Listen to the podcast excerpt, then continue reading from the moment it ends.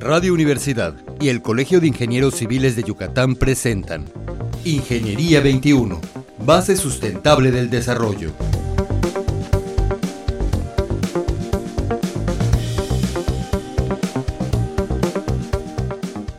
Muy buenos días, estimados radioescuchas. Nos encontramos nuevamente en el programa Ingeniería 21 que damos el Colegio de Ingenieros y el día de hoy tenemos a nuestro compañero y amigo, el ingeniero Valdemar Gómez Flores, que es egresado del Tecnológico de Mérida y acaba de terminar una maestría en la Universidad Marista. Buenos días, Valdemar. Buenos días, Tere, ¿cómo estás? Muy, bien, ¿y tú? De maravilla. Bueno, pues el día de hoy, Valdemar es especialista en seguridad y vamos a platicar con él en lo que se refiere a seguridad de obras, pero no de la construcción, sino de la edificación en sí. Vamos a hablar de lo que necesitamos hacer durante el diseño y planeación de un edificio, cualquier tipo de edificio. Perfecto. Eh, ¿Con qué quieres que empecemos, Tere? Con lo que tú haces, Valdemar. Bueno, yo trabajo en el área de la seguridad desde 1997. Sí. Eh, he dedicado toda mi vida a la revisión de industria de todo tipo, desde industria de la construcción hasta industria metalmecánica, petrolera. Eh, trabajé para una compañía de seguros en donde me convirtieron en administrador de riesgos y fue ah. allá donde me involucré completamente en el área de, seguridad. Hoy en día trabajo como consultor de administrador de riesgos. Eh, tratando de asesorar y ayudar a los clientes para que puedan generar espacios no solamente confortables, sino, seguros. Bueno, pues en alguno de los programas anteriores estuvimos platicando con los radioescuchas y con los invitados sobre la planeación de obras. Entonces, eh, la seguridad debe de entrar en la planeación. ¿Estoy en lo correcto? Totalmente de acuerdo. Nosotros tenemos cualquier cantidad de normativa y reglamentación en México, toda la que te puedas imaginar. El problema creo aquí es o radica en que se desconoce. Y los pocos que la conocen o los que se involucran en ella la, ven tan compleja que no la aplican. Cuando el fundamento en cuestión de seguridad es realmente muy básico. Claro. Cuidar a la gente que va a ocupar los inmuebles, cuidar a la gente que los va a construir, cuidar a la gente que va a asistir a ellos es muy sencillo y la mayoría de las cuestiones de seguridad no tienen que ser tan complejas, sino son cuestiones de simple lógica. Sin embargo, eh, como no podemos dejarlo ahí a garete, tenemos una serie de lineamientos que se deben de cumplir. Por ejemplo, acá en el municipio de Mérida, el reglamento de construcciones tiene una serie de capítulos o apartados con artículos muy específicos que se enfocan de las cuestiones de seguridad, tanto desde los espacios que debe de haber para la circulación y tránsito en el interior de ellas, también como cuestiones de protecciones contra incendio, cuestiones de seguridad em, de las áreas, Sí, de poder salir y entrar, ¿no? Sí, este es correcto. Entonces, eh, no hay que adivinarle tanto al asunto, sino podemos apegarnos a la reglamentación y son las perfectas guías para, para trabajo. ¿no? Entonces, ¿qué, ¿qué, le sugerirías a un constructor que tiene un diseño de edificio, de algún edificio comercial, por ejemplo, que es lo más común en nuestro medio? Ahorita tenemos muchísimas plazas comerciales, plazas de todos tipos, y los usuarios deberían de estar seguros en este tipo de, de, este, de instalaciones. Entonces, ¿qué le sugerirías a, a un ingeniero que diseñó o a un arquitecto que diseñó? Lo primero tienen que conocer el reglamento. Eso es, eso es lo primero. Segundo, no solamente conocerlo, tratar de no darle la vuelta. Eso es muy importante. Yo, cuando platico con los clientes y amigos, hago referencia a una frase. Todas las normas se escribieron con sangre. Cada vez que se escribió algún lineamiento o alguna reglamentación, es porque hubo una fatalidad ligada a eso. Sí, y en la construcción y en el diseño siempre hay ese tipo de cosas. Eh, eh, es, así. Entonces, lo que nosotros em, tenemos que ver es que se colocaron en los reglamentos, leyes, normas, para que se cumplan. no para darle la vuelta. Claro. Entonces tenemos que partir de ese punto. Muy bien. Regreso al reglamento de construcciones del municipio de Mérida. El vigente que tenemos ahora es del 2004. Exactamente. En, él hay una clasificación de tres diferentes tipos por uso y destino del suelo. Y en base al tipo de clasificación se encuentran las condiciones muy específicas de seguridad. De seguridad que se deben de cumplir, que están en el capítulo 8 ahí de dispositivos de seguridad. Pero hay dos capítulos muy importantes. Okay. El de circulaciones muy bien. y accesos y salidas. Esos para mí son fundamentales, porque todo lo que tú puedas colocar como seguridad en el inmueble es bueno de manera preventiva para la contingencia. Pero siempre tenemos que ver, Tere, que la gente no esté en ese inmueble. O sea, que pueda... Claro. Ay, bueno, eh, este tema es, es, interesante porque no siempre que existe una contingencia, la gente tiene que salir del inmueble. La gente piensa en la evacuación como una como el único medio como el único como la única solución cuando no es el todo.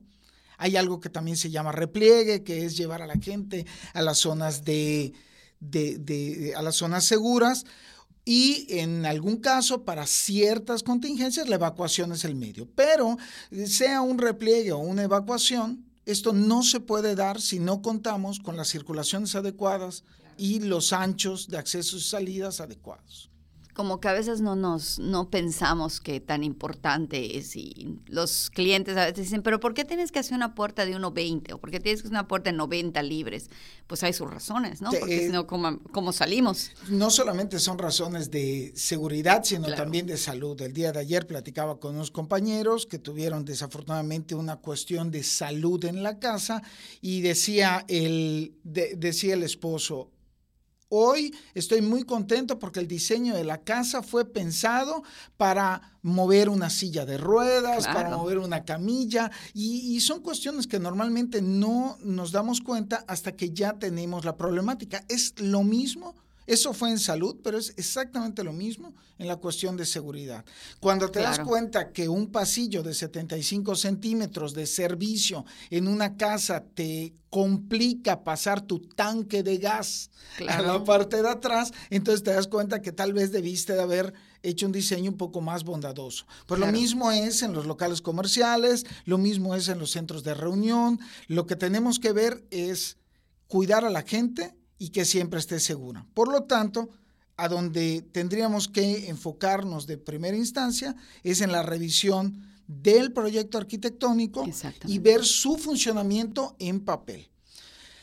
En la cuestión de seguridad y en protección civil existen dos tipos de simulacros de manera general, unos que son reales y otros que son de gabinete. Estos simulacros que se realizan de gabinete no son más que una simulación en papel de diferentes escenarios que se pueden dar y cómo reaccionarían las personas en base a esa contingencia. Dependiendo de lo que pudiera suceder. Claro, que pudieran ser de todo tipo, desde un asalto, un conato de incendio, una amenaza de bomba, un sobrebomba, un, un accidente, una caída, o sea, una emergencia médica, y ver cómo la gente va a reaccionar ahí en el interior. Este tipo de trabajo no es muy común que se realice en los despachos de diseño, de ingeniería o arquitectura, cualquiera que sea. No es privativo de cierto sector de diseñadores. Es algo que no se hace, pero no se realiza siempre por desconocimiento no es común, pues no, lo tenemos en cuenta. Tenemos en cuenta los espacios, los, las áreas verdes, lo bonito, pero se nos olvida que la gente tiene que salir o tiene que estar segura. Es, es correcto, es correcto. La gente no contempla ese tema, pero porque lo pasa por alto. O sea, no es porque lo haga adrede, sino porque no tiene el conocimiento de que eso puede afectar más adelante. Bueno, entonces hacer una simulación de este tipo de evacuaciones en gabinete puede ayudar muchísimo a hacer la conceptualización de un espacio muchísimo más seguro. Un mejor diseño. Cuando uno diseña, en el papel, mucha, mucha gente que diseña en el papel los proyectos arquitectónicos cree o siente que colocar señalética, o sea, rutas de evacuación o señales de extintores resuelve el problema. Pero esos solamente son medios que no sustituyen realmente la operación que se va a dar durante la contingencia. Claro, claro. Si tú haces una planeación de medios pasivos, es decir, medios que no tengan que ser activados, medios que tengan que que puedan funcionar de manera automática, seguramente vas a tener una, un edificio muchísimo más seguro. Claro.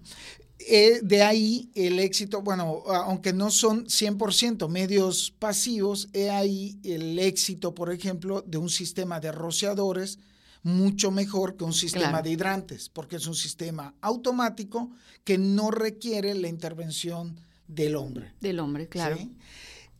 Asimismo, y pueden ser cuestiones muy sencillas. Una de las mejores eh, razones, una de los mejores medios, perdón, para la prevención son espacios bondadosos. Claro, espacios amplios, ¿no? espacios que permitan. Y la circulación adecuada. Pero fíjate esto, Tere, cómo existe una contradicción. Al ser un diseñador y un constructor o un inversor, lo que tú quieres es que tu dinero te rinda más.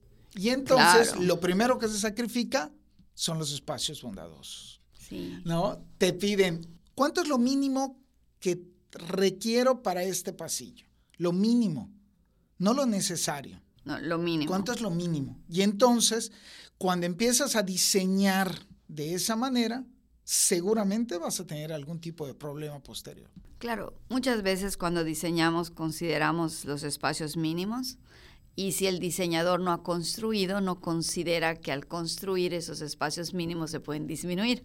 Por razones de acabados, de puertas, de marcos, de ventanas, de, mil cosas que se dan si no pudiste ver totalmente el, conjunto completo, ¿no? Ejemplo, el reglamento dice 1.20 de, de claro libre en vanos, pero a mucha gente se le olvida que los que los vanos estos van a tener una puerta. Y, que los marcos tienen 5 centímetros de cala. Y entonces te das cuenta que esa reducción de 5 centímetros entorpece el flujo normal de las personas.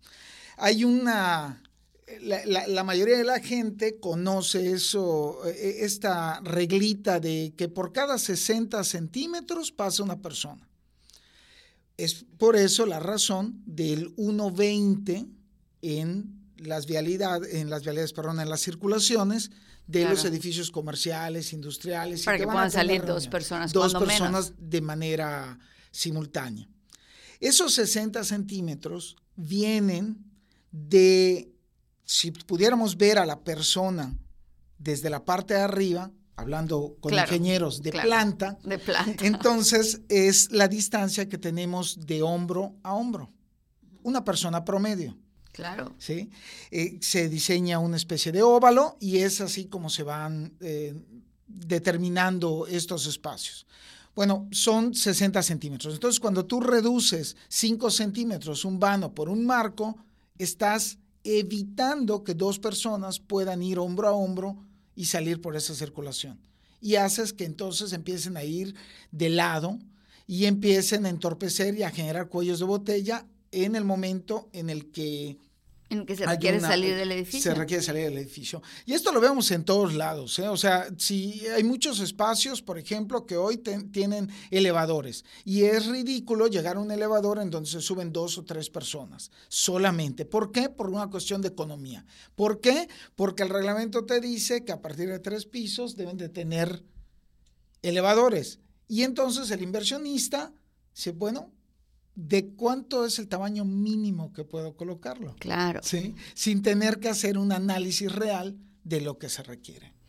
Yo creo que ya aprendimos muchas cosas el día de hoy, sin querer, en un corto tiempo. Yo creo que es muy importante para los radioescuchas saber que los edificios deben de tener un, un sistema de seguridad, pero más que un sistema, como tú dices, espacios que nos permitan llevar a cabo una evacuación o llevar a cabo un repliegue, que me supongo que es proteger a las personas, en las áreas correctas. Pues, Valemar, probablemente tenemos que invitar otra vez para poder seguir continuando con este tema y ampliar a los radioescuchas esta información. Estoy a tus órdenes, Tere, cuando necesites. Eh, estoy, estaré acá con ustedes. Gracias. Pues muchísimas gracias y me despido de ustedes. Nos escuchamos el próximo miércoles. Su servidora, como siempre, Teresa Ramírez. Muchísimas gracias. Ingeniería 21, base sustentable del desarrollo. Producción Radio Universidad y el Colegio de Ingenieros Civiles de Yucatán. Teléfono 925-8723. Correo electrónico ingciviles.prodigy.net.mx.